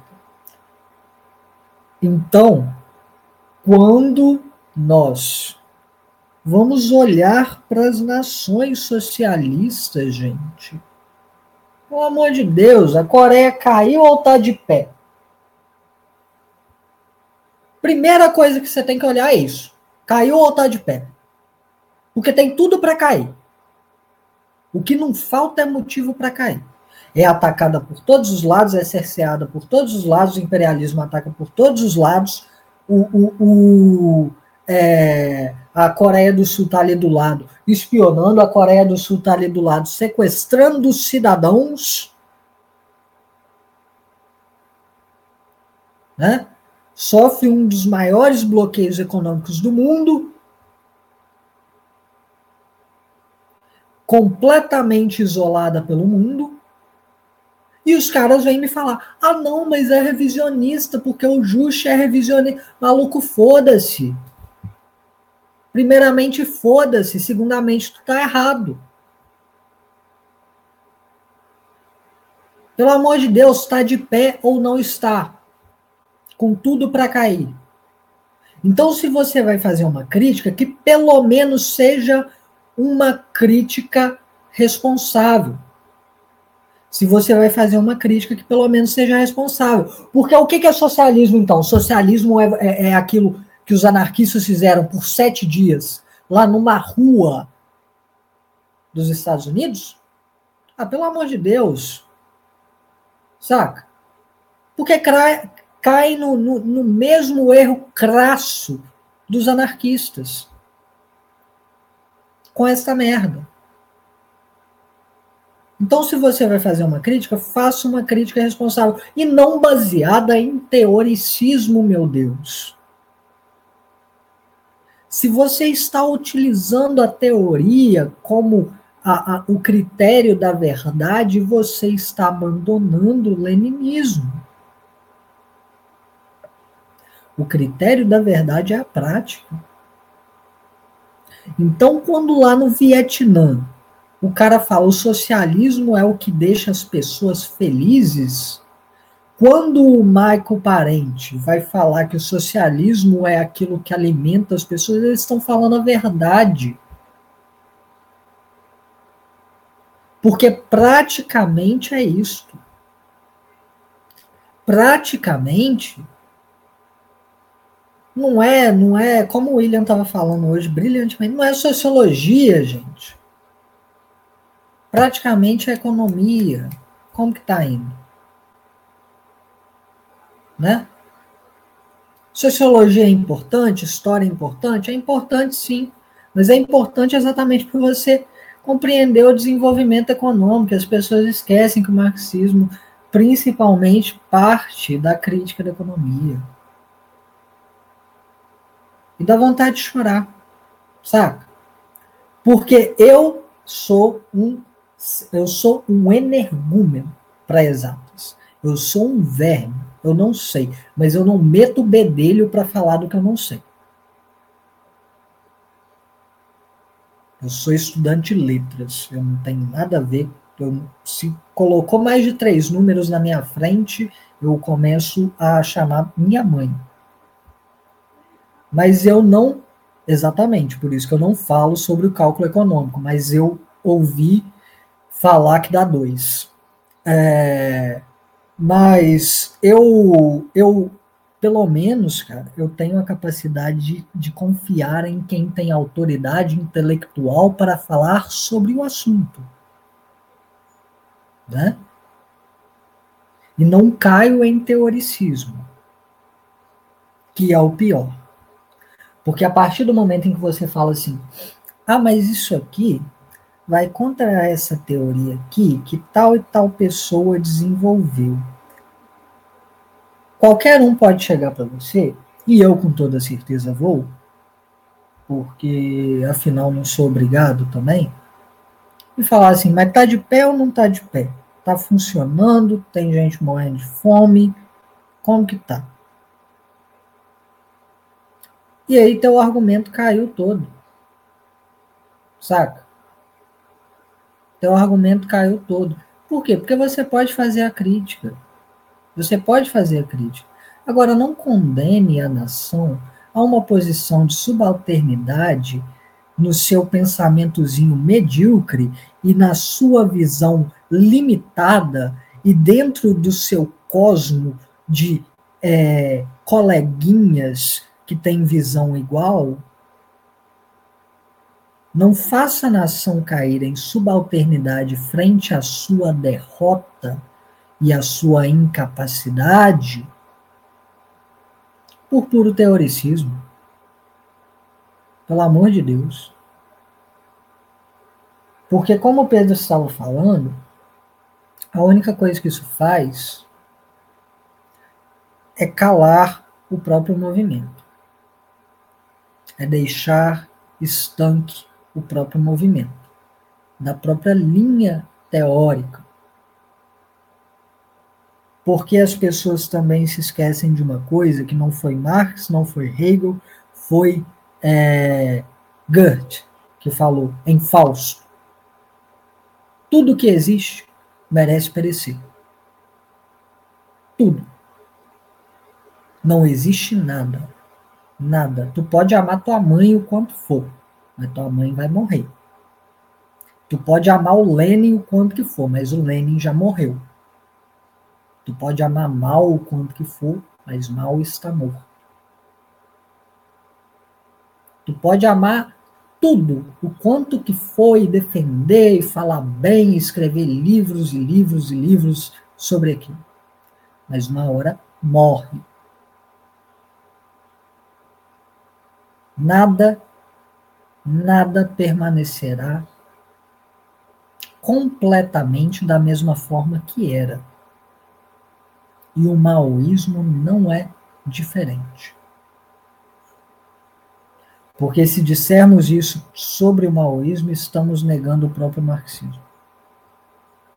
Se dissermos isso sobre qualquer coisa, enquanto marxistas, estamos negando o próprio marxismo, porque o marxismo ele deve ser desenvolvido, como Lenin já colocava brilhantemente em todos os seus escritos, exatamente porque ele estava desenvolver o marxismo. Né? Porque vai Lenin pegar assim, o livrinho de Marx, pegar o Capital e falar assim: ah, não, mas aqui, aqui não está falando do capital monopolista, aqui, aqui não está falando né, do movimento é, militarista das nações imperialistas. Gente, mas o mundo não está do jeito que. Aí ele vai e fica perdido. Ué, gente, a única coisa que ia acontecer é que nunca ia ter leninismo. Vai mal olhar para Lenin, olhar para o partido bolchevique e olhar e ver lá as depurações de Stalin, as depurações começaram com Lenin, né? vai ele olhar para este, este período e falar assim: ah, mas eles já fizeram tudo, não precisa. A luta de duas linhas nunca seria desenvolvida. Né? Então, sempre quando a gente olha para a coisa, gente, a gente tem que olhar pensando no desenvolvimento da coisa, pensando no que está ficando caduco, no que, que ainda dá para ser aproveitado, no que, que é essencial. Né? A gente tem que compreender a dialética, cara. Exatamente por causa disso. Não é para não é para falar que entendeu Hegel, não, velho. Entendeu? A gente não tem que compreender a dialética para bater punheta para professor. Entendeu? Não é assim, pô. Não é, não é para chegar no DCE e, e agradar a mulher, não, velho. É para desenvolver o um negócio, leva a sério, pô. Leva a sério. A gente pode brincar o quanto quiser na nossa vida. Eu não sou contra a brincadeira. Mas agora, quando você vai fazer um estudo científico sério, faça um estudo científico sério. Não fale as coisas para agradar ninguém. Entendeu? Não fale as coisas para agradar a si próprio e as suas próprias sensibilidades. Porque se você parar para pensar, e isso eu digo sem, sem é, sem dó nenhuma e sem medo de, de estar errado, Vladimir Putin é um grande expoente do progressivo na Europa. Agora, por que, que as pessoas não conseguem admitir isso? Sendo que ele é. Em questão de internacionalismo, meu Deus. Em questão de respeito à autonomia nacional, em questão de defesa deste respeito, dentro de órgãos oficiais burgueses que são eivados de imperialismo, nada velado, ele é. Mas as pessoas não conseguem compreender isso, muitas vezes, a maioria das vezes, por causa de, de coisas interiores, individuais, e a gente tem tanto para aprender com as revoluções socialistas que foram derrotadas, a gente tem tanto para aprender com as que ainda estão vivas, e a gente tem tanto para aprender com o nacionalismo consequente, por exemplo, da Rússia, da Síria. Tanto para aprender, e a gente fica jogando estes aportes que são necessários para nós ou com o socialismo nas nações árabes, a gente joga essas coisas fora por medo. Medo de não parecer bonitinho na festa.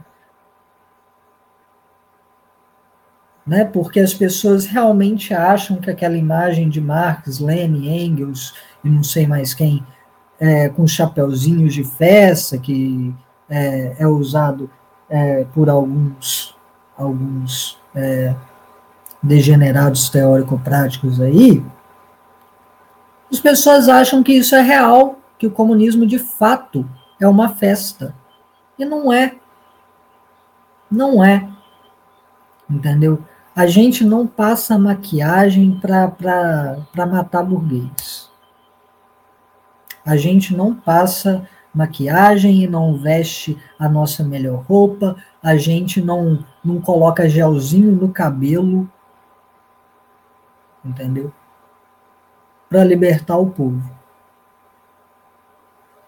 E isso metaforicamente, eu estou falando aqui, porque para mim é isso que parece, quando as pessoas ficam com medinho de admitirem a realidade que as cerca tanto pela sensibilidade dos outros, tanto pela sensibilidade própria. Saiam um pouco de si mesmos, porque não é saudável esse negócio de ficar preso num, num ponto específico do self. Entendeu? Só estudar um pouquinho de psicologia, o Jorge tá aí, ele não me deixa mentir. Bom, é, Acho que é minha fala, né?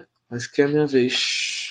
Então, eu só queria voltar também no, no, numa questão que foi importante que eu li, que eu acho que é interessante de pontuar aqui, que é, falaram também como argumento, não porque a Coreia é revisionista, porque o Estado é comandado não por um partido de vanguarda popular revolucionário, e sim pelo exército.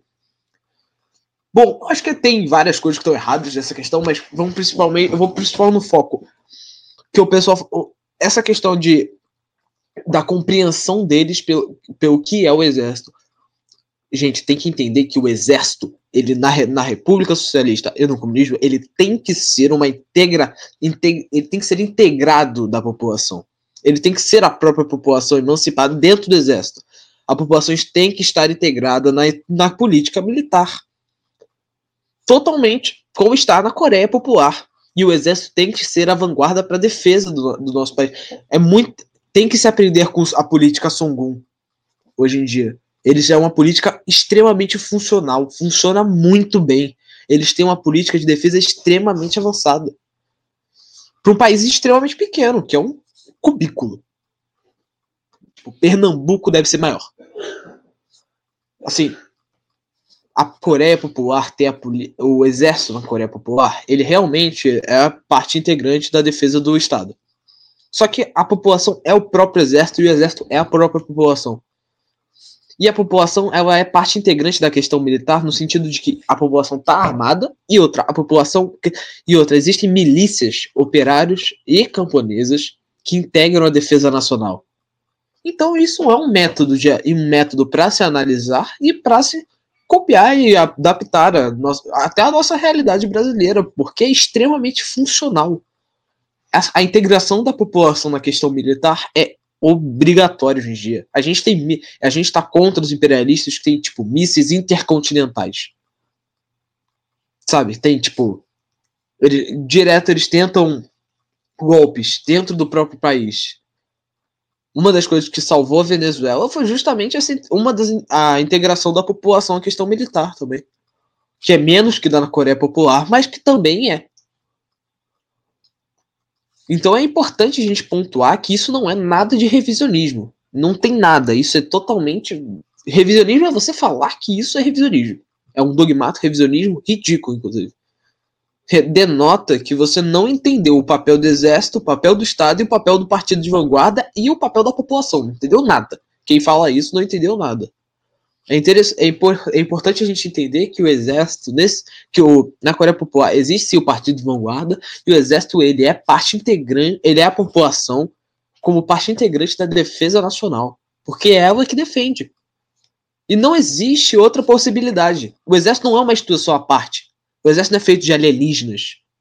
Que, é, instituição, o exército não pode ser que nem na estrutura burguesa, que é uma instituição assassina à parte.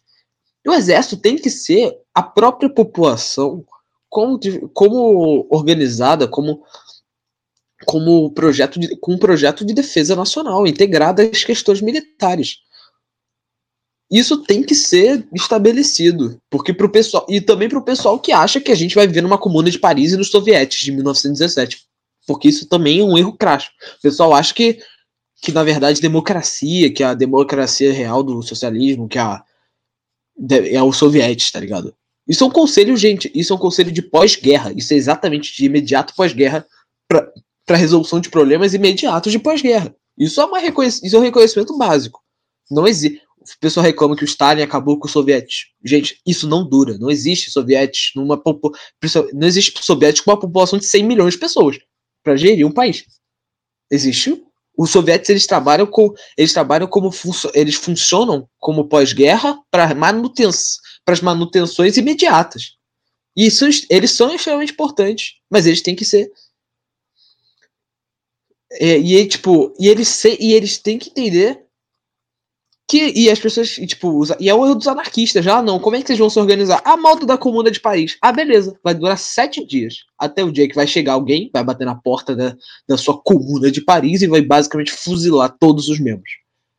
Como fizeram com a própria comuna de Paris.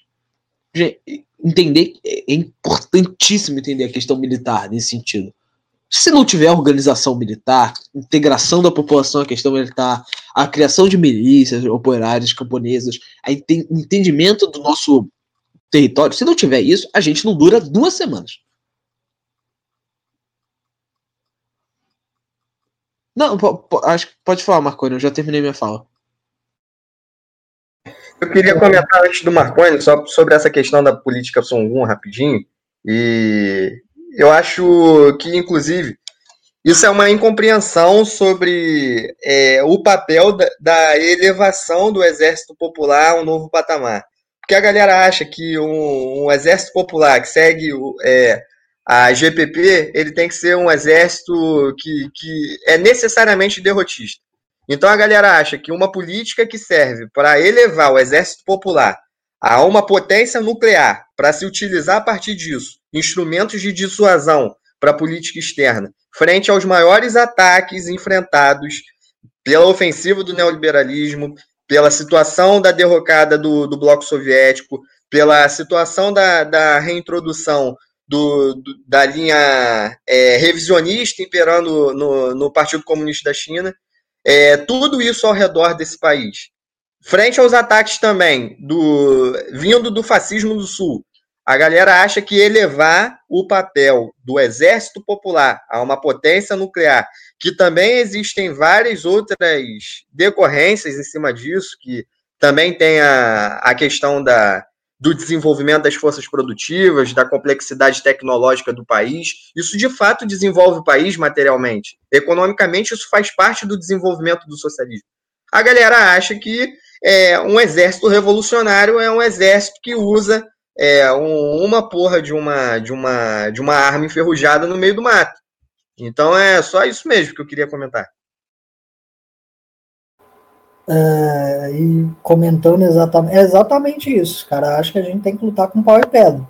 Os caras acham, que, e é exatamente por isso que eu digo também é, que o Putin ele, ele se coloca numa posição progressista em relação ao, ao internacionalismo, porque ele defende defende com grande clareza e em todos os lugares possíveis sempre o poder nuclear da Coreia, da Coreia Popular.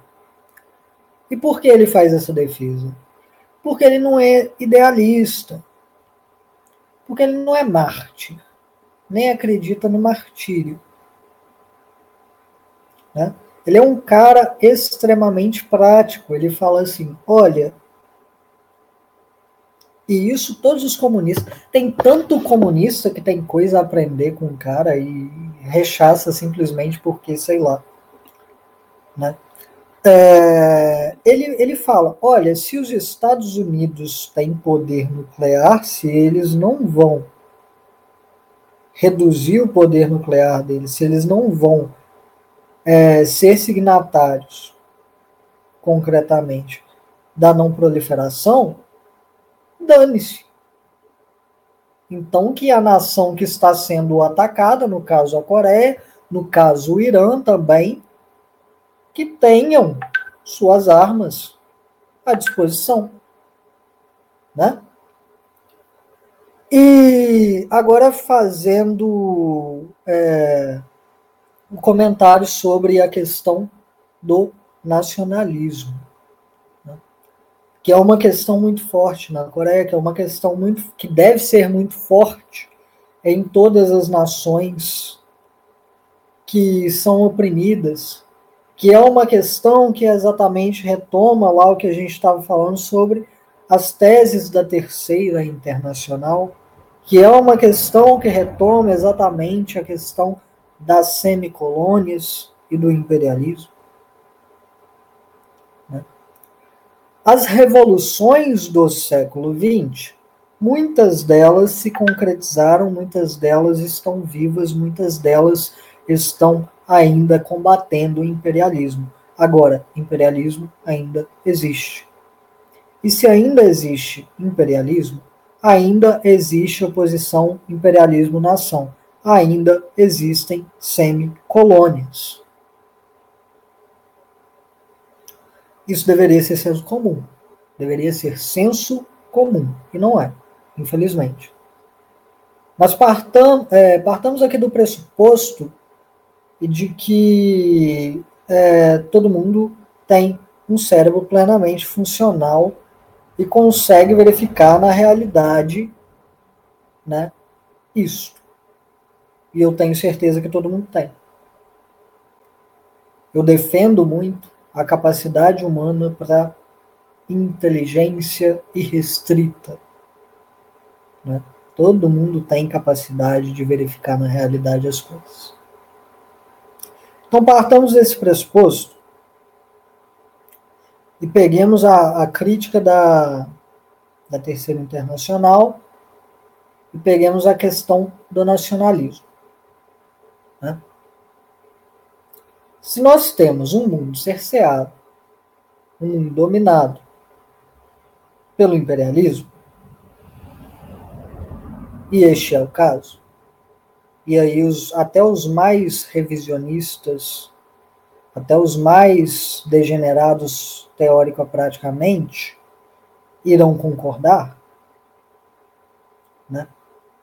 Se nós temos um mundo dominado pelo imperialismo, nós temos um mundo que precisa combater o imperialismo. O imperialismo, afinal, ele significa a derrota, a subordinação, a pobreza, a miséria da maioria das nações do mundo. Se temos um mundo assim, podemos dizer que o que Marx e Engels disseram, que é outra parte né, do Manifesto Comunista, tem gente que parece que eles falam com você, muitas vezes, como se você tivesse que ler o manifesto de novo. E aí pode soar como arrogância da minha parte, eu espero que não, mas eu já li dez vezes o bagulho. Entendeu? Eu não tenho que reler o manifesto. Eu vou reler, porque eu quero.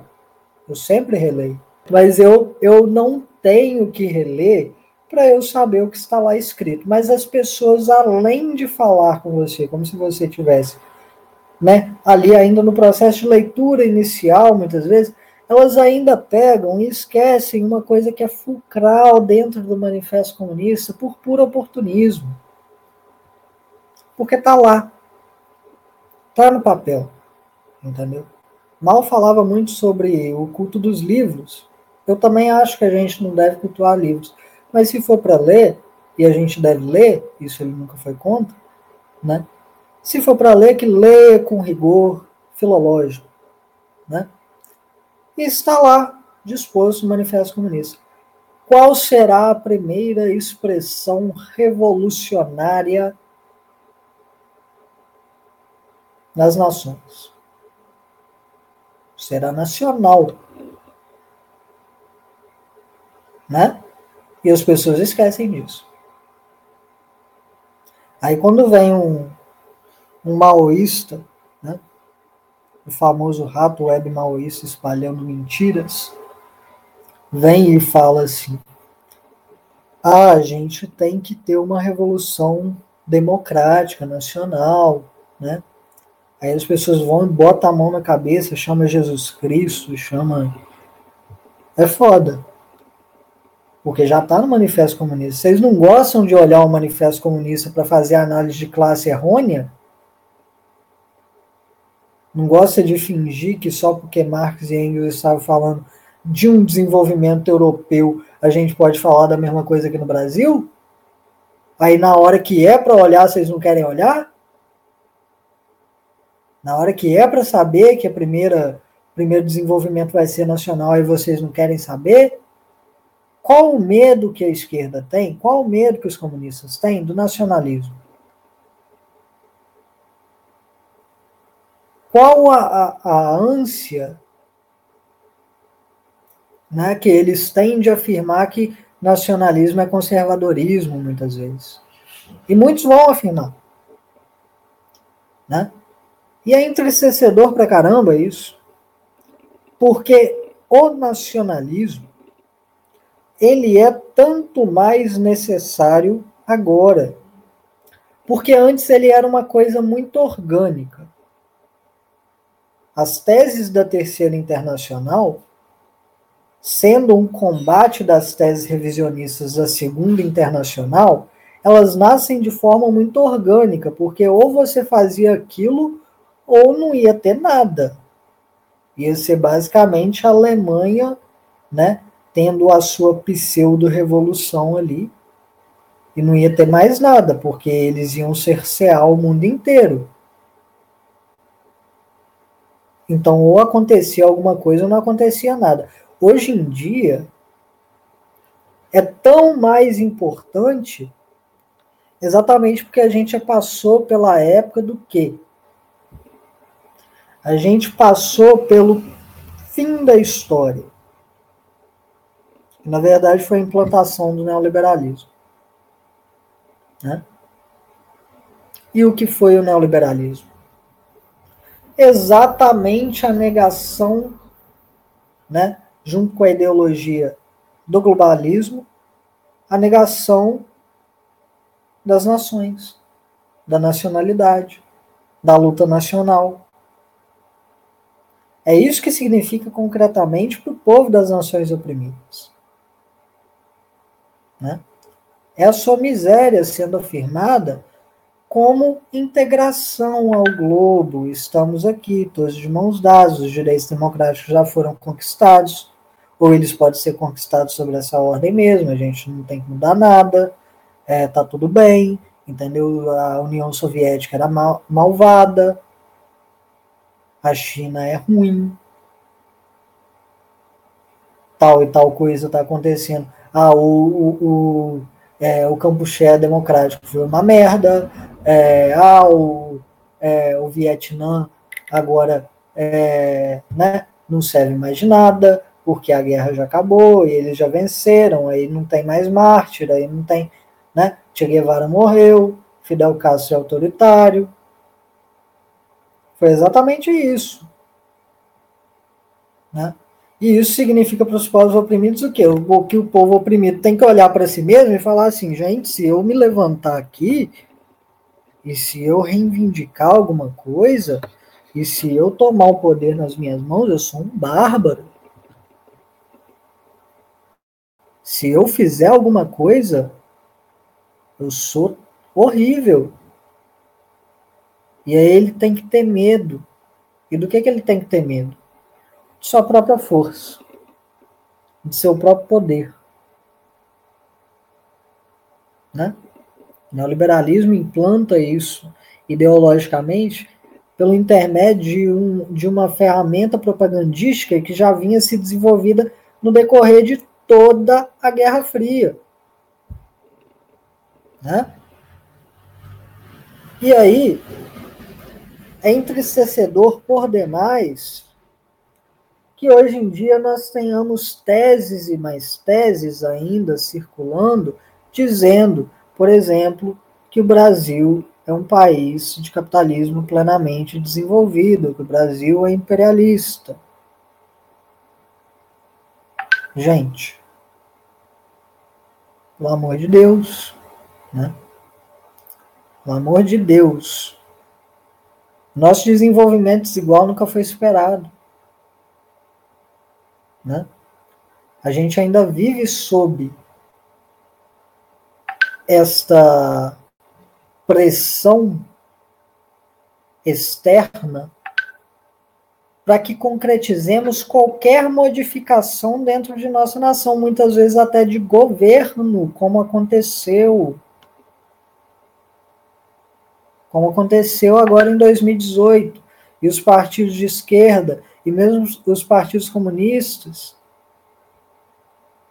parece que olharam para isso e falaram assim: beleza, tá bom, foi foda, mas vamos aqui é, no segundo turno apoiar o mal menor, a social-democracia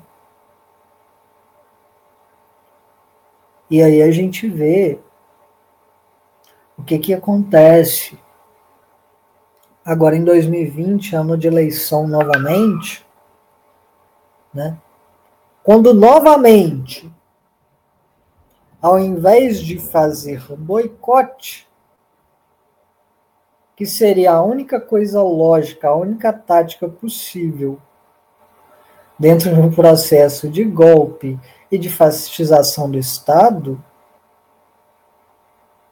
os caras estão propondo candidato. ou estão apoiando candidato. Vai para o colégio eleitoral votar lá em 1886. Vai lá para o colégio eleitoral votar, que é a mesmíssima coisa. Você está fazendo a mesmíssima coisa. Por que, que fazem isso? Porque não tem mais os culhões necessários para propor uma revolução nacional. Porque quando falam de revolução nacional, estão falando de quê? Estão falando daquilo que o Pedro bem colocou, socialismo desde já. Gente, o PCdoB defende isso. Né? Então, assim, a gente precisa falar mais. Né? Se a gente tem o PCdoB defendendo, já, já demonstra que a situação é triste. Né? E aí defendem essas teses malditas, infrutíferas, prejudiciais à, consci à consciência das massas, com um dirigismo infantil, porque não tem culhões para defender o nacionalismo necessário, judicioso, proletário, camponês, nacionalismo da pequena burguesia, porque não tem culhões para dizer na concretude o que é uma união de classes pelo socialismo, pela revolução democrática com o socialismo a subordinando. Não tem culhões para tal, né? o que eles vão dizer é: ah, não, a gente, a gente isso é etapismo, vamos para o socialismo de uma vez. É, e os anarquistas querem pular logo para o comunismo. Vocês querem juntar com eles também? Porque é claro que juntam. Né? Então, quais são os três, os três eixos principais do marxismo? Aqui eu vou retornar lá em Lenin, Karl Marx, um breve esboço bibliográfico seguido da exposição do marxismo. Né? Quais são os três eixos? Primeiro eixo né, vai ser a filosofia, filosofia como praxis, né? união teórico-prática. Segundo, segundo eixo vai ser a crítica da economia política, e o terceiro eixo vai ser a crítica do próprio socialismo. Né? E aí, na época de Marx, isso aí se dirigia ao quê? Socialismo utópico e anarquismo. Hoje em dia, as pessoas pegam os dois primeiros eixos de forma porca, muitas vezes, né? porque não tem é, uma articulação entre teoria e prática, como é demonstrado por partidos que, ao mesmo tempo, defendem uma linha né, que se colocaria completamente contra este parlamentarismo é, de, de PCI do, da década de 70, né, de Coutinho é, ao mesmo tempo vão estar tá fazendo exatamente isso na prática, né? compreendem mal o segundo eixo, porque quando vão fazer uma crítica da economia política se esquecem. Que o componente principal da crítica da economia política, né, o componente inicial, são exatamente as classes, né, e não tentam compreender as classes que estão dentro da própria nação. E aí, quando chega no terceiro, o negócio desanda, porque eles acham que ainda é socialismo utópico e anarquismo só. Sendo que a gente já teve social-democracia, trotskismo. Sendo que a gente, a gente tem linhas e linhas errôneas que devem ser criticadas. A crítica do socialismo também é essa. Né? E a gente tem que fazer essa crítica. E aí compreendem mal isso, né? não desenvolvem uma autocrítica que seja pertinente, desenvolve uma autocrítica que serve simplesmente para justificar erro, que a autocrítica deles é muito mais bater nos outros do que neles mesmos. Eu nunca vi isso. Né? A autocrítica deles é falar: ah, a nossa linha se comprovou correta, mesmo que ela tenha sido derrotada. A linha deles se comprovou errada, mesmo que ela só tenha sido derrotada porque a gente não tinha capacidade de dar o mínimo apoio dentro da nossa própria nação. Né? Desenvolvem essas críticas porcas e não desenvolvem a crítica necessária exatamente da questão do abandono das teses da terceira, da terceira internacional, do abandono do nacionalismo do povo, nacionalismo concreto, como teorizou Stalin diversas e diversas vezes, como o teorizou Lenin, Mao, né? como o teorizaria também o Kim Il-sung, e se esquecem da necessidade da união nacional para que seja derrotado o imperialismo, que é exatamente aquilo que ainda deixa que esta burguesia compradora burocrática, que nós também devemos derrotar internamente, que ela subsista, nos empobreça, nos prostitua, né? E aí se esquecem disso. Enfim, isso encerro aqui a minha fala. Eu ia falar uma parada que, tipo, é, que muito do, do purismo que existe é, tanto dentro do rojaísmo quanto dentro, dentro do é, tipo do antirrevisionismo como um todo, assim, do movimento antirrevisionista e tal, de vários maoístas aí. Ele é sim, tipo, uma manifestação, é, uma expressão do trotskismo, tá ligado? E o próprio retorno a Marx também é, de uma certa maneira, porque Trotsky, sei lá, em 1938, é, tava, tipo, a Alemanha nazista estava se preparando para invadir a União Soviética e ele estava querendo retornar Marx para explicar o fascismo e tal.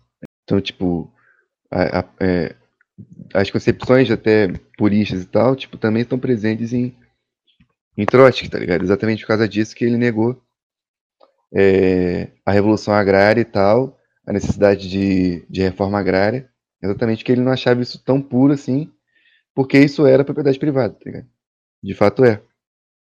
Então, tipo, as posições é, da linha albanesa e de muitos maoístas e tal, elas estão evadas de trotskismo exatamente no sentido de que é, exatamente no sentido de que tipo assim elas veem é, revisionismo no, no fato é, de algum país ele, ele, ele se desenvolver ou ele ter relações com outro país que não é socialista ou não é tão avançado no, no socialismo e tal. Né? Exatamente como o Roger falou, quando ele critica o fato do presidente Mao Tse Tung se encontrar com Nixon, sendo que naquela ocasião a China estava sendo reconhecida como um país. É, isso também é dito de, de outras nações socialistas.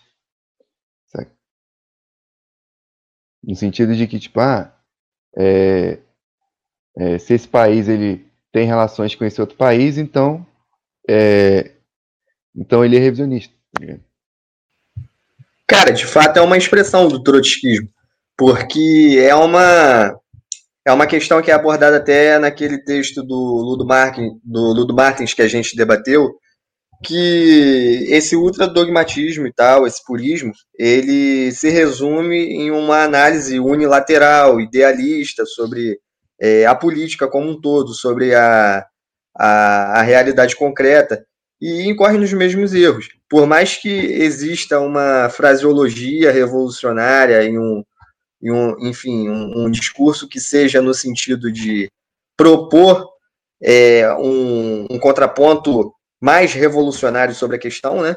é, de fato, na prática, ele serve à reação, porque incorre nos mesmos erros e é apenas uma faceta diferente do, do, do revisionismo de sempre. E eu arrisco dizer que o revisionismo, o dogmato revisionismo é mais perigoso do que o de sempre. Ele mesmo sendo uma faceta, ele talvez ele seja pensando que ele seja um estágio mais avançado de o de sempre, pensando que ele é uma faceta diferente, ele seria a própria doença mais a, a própria doença do revisionismo mais avançada dentro do movimento.